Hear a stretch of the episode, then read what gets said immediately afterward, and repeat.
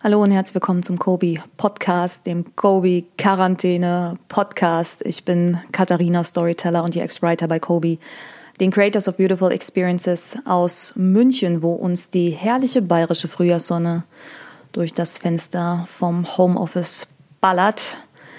Leute, falls ihr diese Folge in ferner Zukunft hört, das ist März 2020 und damit die Zeit, in der das Coronavirus die Welt ganz, ganz fest im Griff hat. Alle werden nach Hause geschickt, Geschäfte schließen.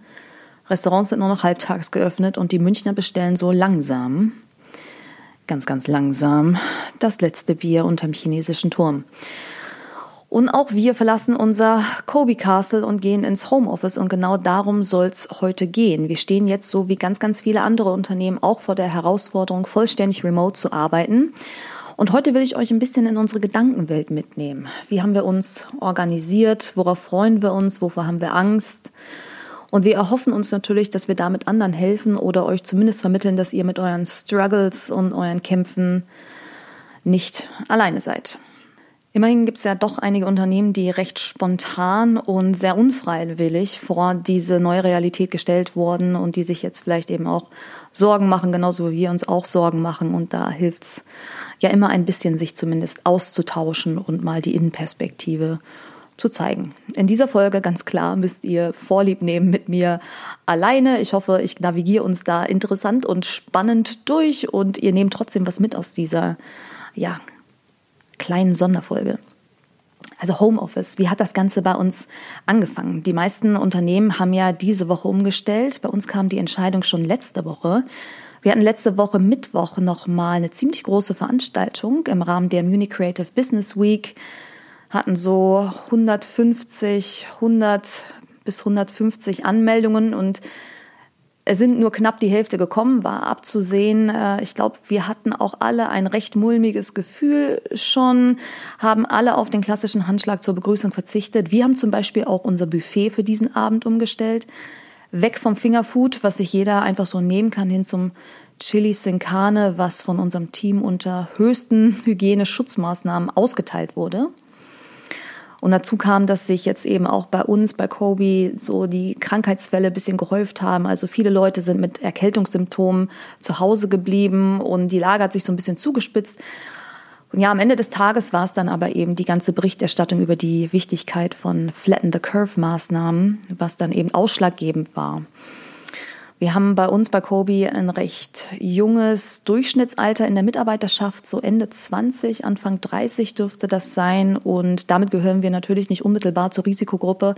Aber ihr kennt es eh, ihr habt das hoffentlich alle gelesen und tief verinnerlicht, was bei den jungen Leuten ein kleiner Schnupfen oder eine Erkältung ist, ist bei Menschen über 60, 65 und älter absolut lebensgefährlich. Und es geht eben nicht nur darum, dass wir selber Corona gut überstehen, sondern es geht auch darum, dass wir das Ganze nicht weitergeben. Kennt ihr eh alles.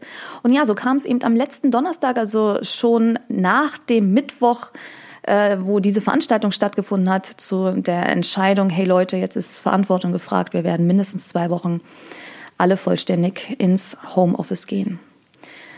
Wie betrifft uns jetzt ganz, ganz spezifisch diese neue Situation und warum ist das eigentlich so ein Ding für uns? Dazu ein kleiner Einblick in unsere Unternehmenskultur und in unsere Organisation. Was viele vielleicht nicht wissen, wir arbeiten nach New Work und haben eine super lockere, entspannte Arbeitsatmosphäre, aber wir haben noch gar nicht allzu lang eine liberale Homeoffice-Regelung. Bis vor ein paar Monaten war es bei uns noch so, dass man idealerweise ein bis zwei Wochen schon vorher Bescheid sagen sollte, bevor man ins Homeoffice geht. Also natürlich das Ganze in seinem Team bespricht, abklärt und äh, entsprechend einträgt und so weiter. Es liegt einfach daran, weil wir natürlich möglichst perfekt und nahtlos für unsere Kunden arbeiten wollen und eben reibungslose Arbeitsabläufe sicherstellen wollen.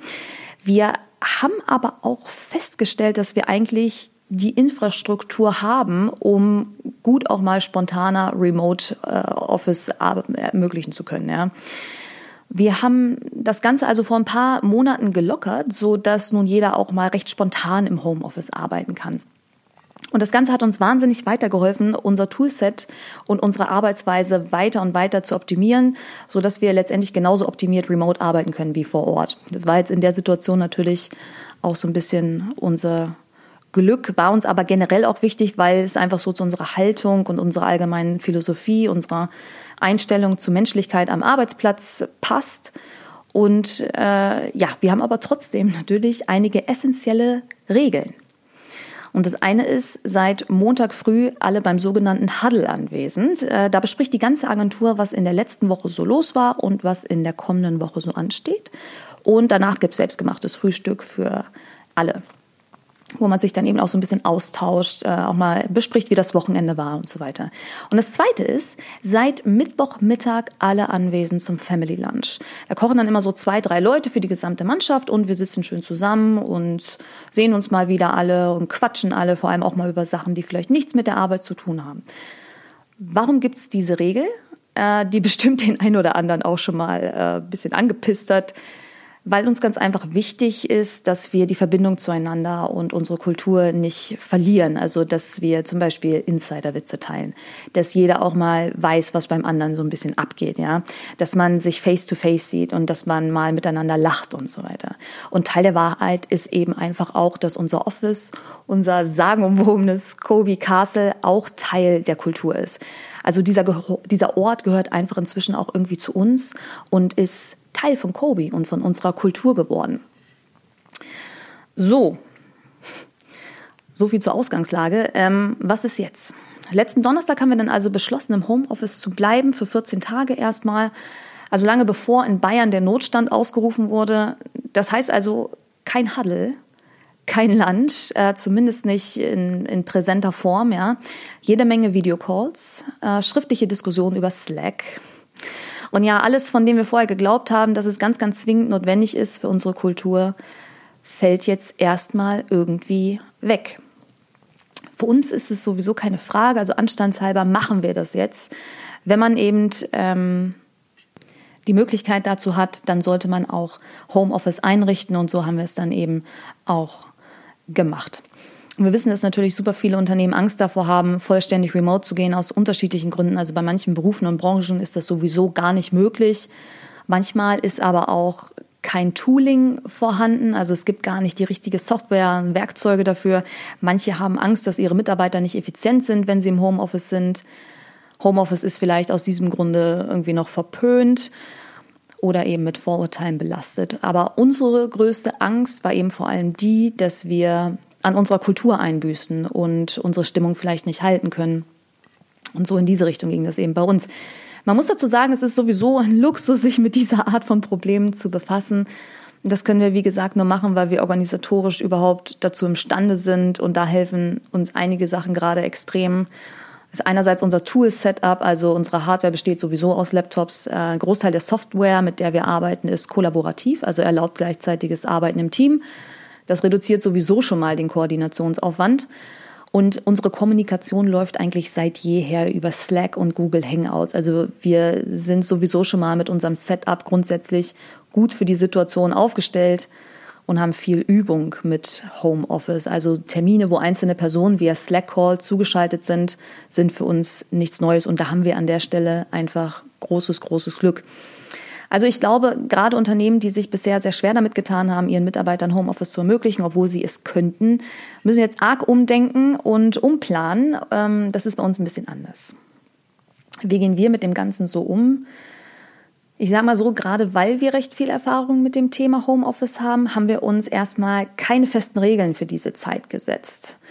Also einige Unternehmen haben ja feste Regeln, zum Beispiel, dass äh, die Teams jeweils morgens und abends mal einen Check-in über Videochat machen sollen oder man soll Bescheid geben, wenn man in die Mittagspause geht, Feierabend macht und so weiter.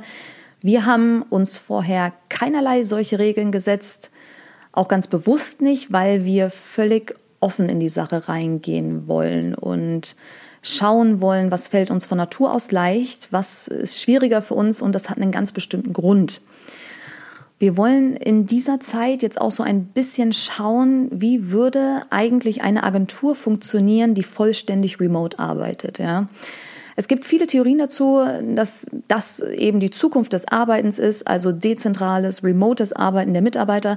Und wie ihr vielleicht schon mitbekommen habt, sind wir super interessiert an Organisationsformen der Zukunft, trauen uns auch mal da was auszuprobieren Und ja, das Ganze wird für uns jetzt eben auch so ein kleiner Testlauf in diese Richtung. Und das ist auch der Grund dafür, weshalb wir so nach diesen zwei Wochen, die uns jetzt ins Haus stehen, mal ein Fazit ziehen wollen. Was lief gut, was lief schlecht, wo brauchen wir eventuell neue Tools, wo brauchen wir Verhaltensregeln? Funktioniert dieses Konzept überhaupt für alle? Also ich meine, München ist sicherlich in Deutschland nicht alleine mit der angespannten Wohnungssituation. Wie gut können Menschen von einem WG-Zimmer aus arbeiten? Ist die Internetverbindung stark genug? Haben überhaupt alle die Möglichkeit, irgendwie ungestört sich mal zurückzuziehen in, innerhalb ihrer Wohnung? und so weiter. Immer natürlich vor dem Hintergrund, dass wir unsere Kunden weiterhin ähm, bedienen können, dass wir für unsere Kunden Top-Job machen, aber auch vor dem Hintergrund, dass unsere Leute einfach happy sind.